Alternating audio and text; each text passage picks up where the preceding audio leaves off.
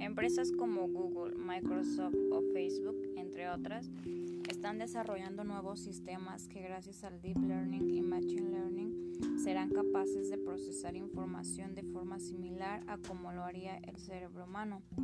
Siri, Google Now o Cortana entienden cada vez de forma más precisa y correcta lo que les decimos o solicitamos. Es más, hay smartphones que siempre Siri, Hola Google Now, etc. para